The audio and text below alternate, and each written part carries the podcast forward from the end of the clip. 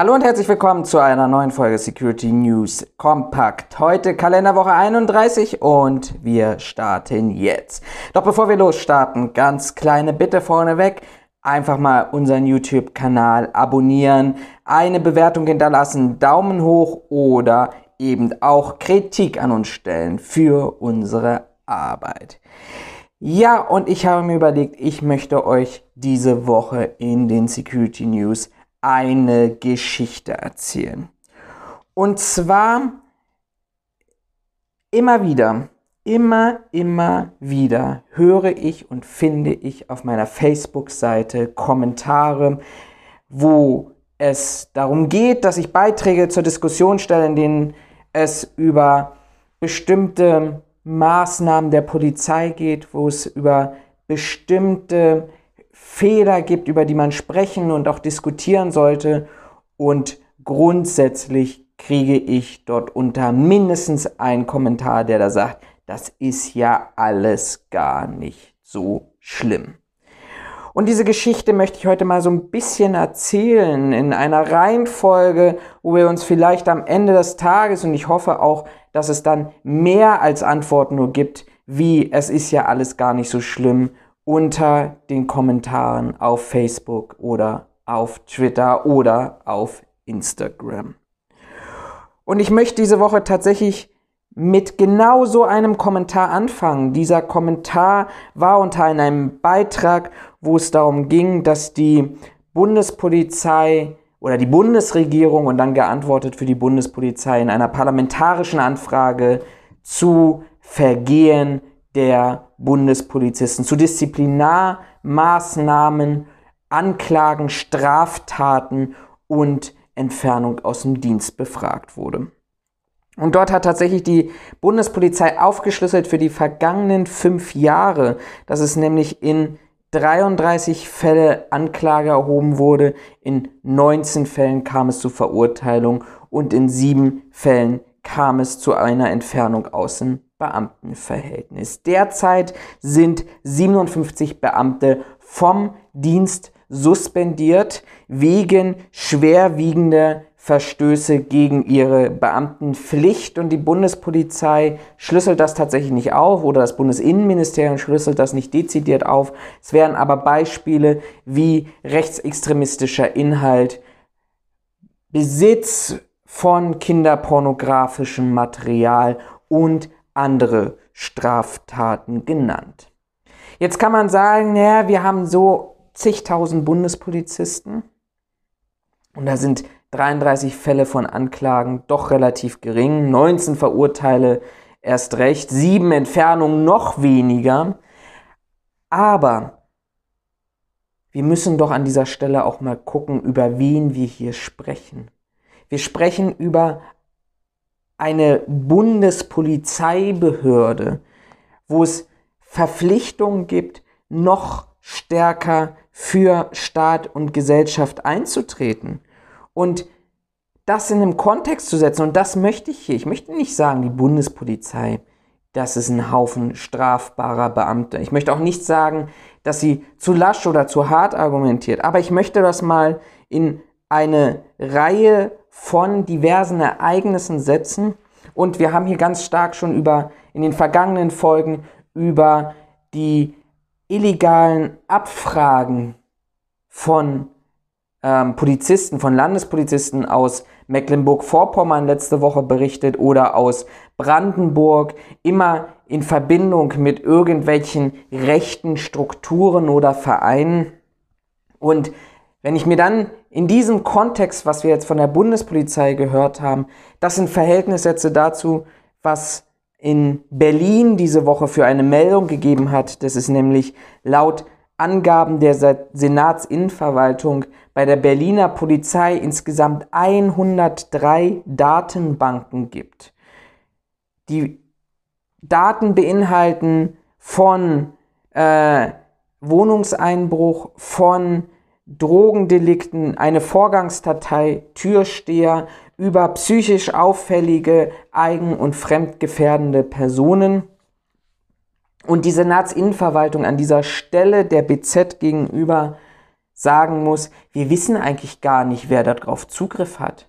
Wir können keine Aufstellung machen von Polizeibeamten, die wissentlich darauf zugreifen können. Wir können sagen, ja, wer zuständig ist für etwas, der kann darauf zugreifen. Aber gegenüber der Zeitung zu sagen, wir wissen gar nicht, wer von unseren Beamten namentlich darauf zugreifen kann, das ist für mich ein Armutszeugnis. Und das ist ein Armutszeugnis vor allem im Sinne des Datenschutzes, aber auch im Kontext zuvor genannter Aspekte und auch im Kontext von NSU 2.0 Drohschreiben an sich engagierende Bürgerinnen und Bürger, die gegen Rechtsextremismus einstreiten, zu Verknüpfungen von vom Verfassungsschutz beobachteten Vereinen mit Landespolizisten, mit Landespolizisten, die in der AfD sind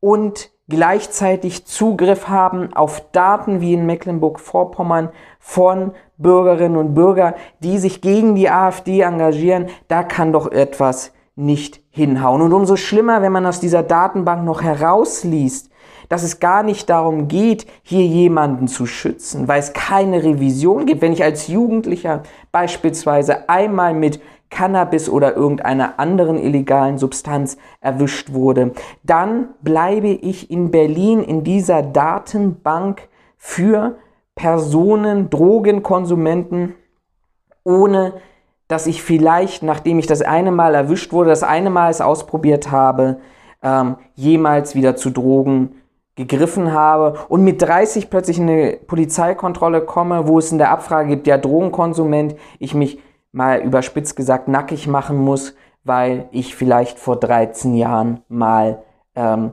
was probiert habe, eine Jugendsünde begangen habe oder ähnliches. Diese Datenwut in diesem Kontext ist für mich unglaublich gefährlich. Und das wird noch gefährlicher in diesem Kontext, wenn ich in, aus der gleichen Zeitung, aus der Berliner Zeitung, der BZ, auch diese Woche gelesen habe, dass es wieder einen Skandal bei der Berliner Landespolizei gab, nämlich beim ersten Zug der 21. Einsatzhundertschaft mussten Neulinge ein Aufnahmeritual durchlaufen. Und dieses Video wurde offensichtlich geleakt, liegt auch inzwischen der Polizeiführung vor.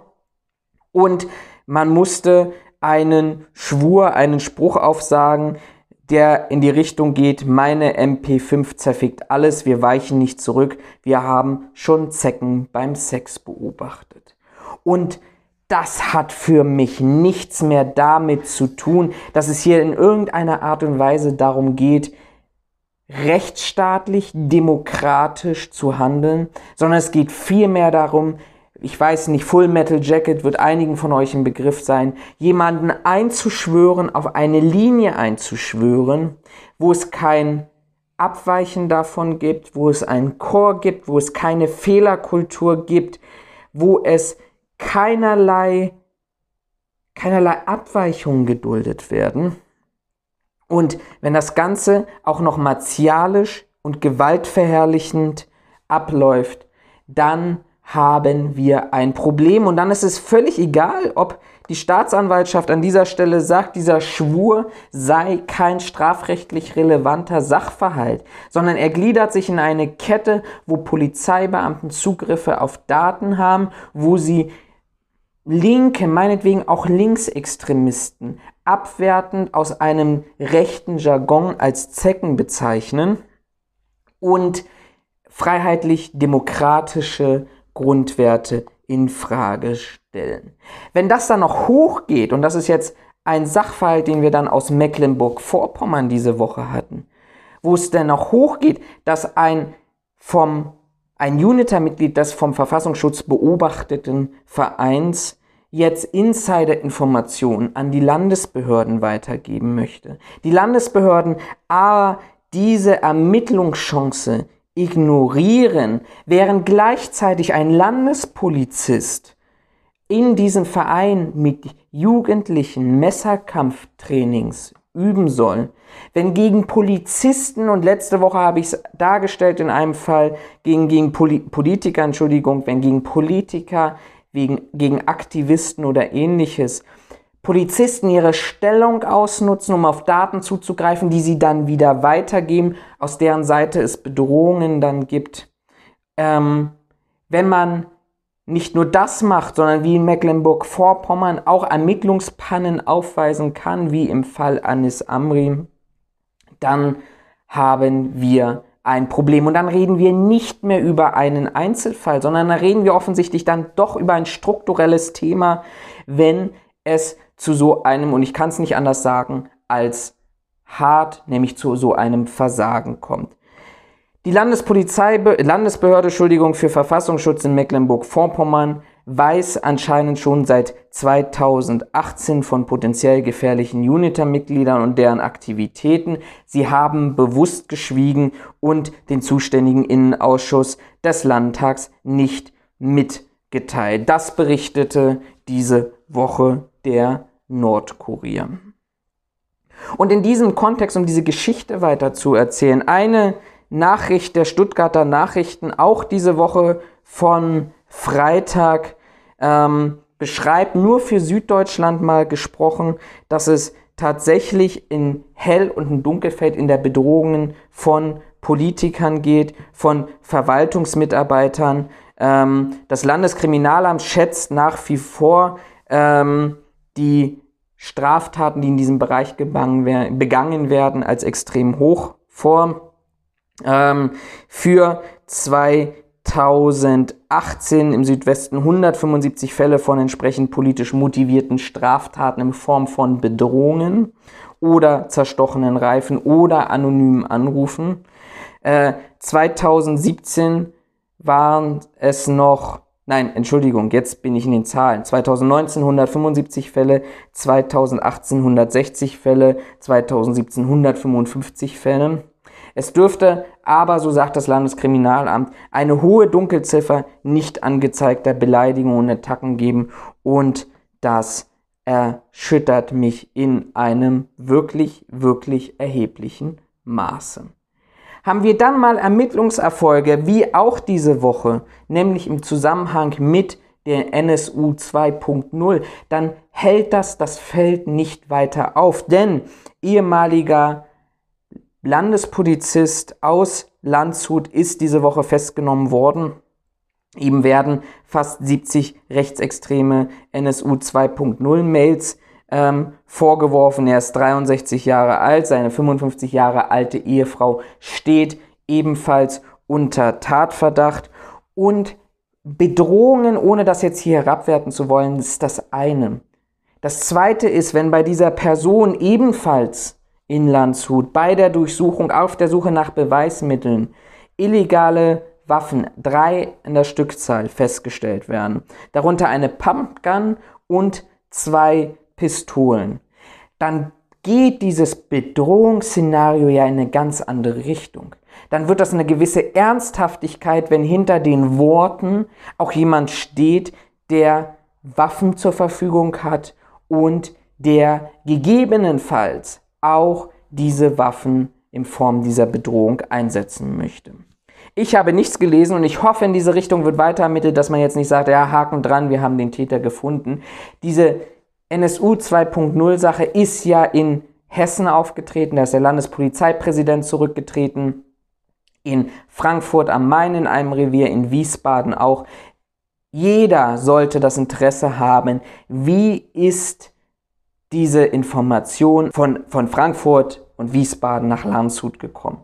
Dass das da ein Netzwerk sein muss oder es schafft ein Landshuter Polizeibeamte ein- und aus zu marschieren in zwei Revieren, aber auch da würde ich nach dem Netzwerk fragen. Das war so ein bisschen die Geschichte, die ich heute euch an dieser Stelle mal erzählen wollte.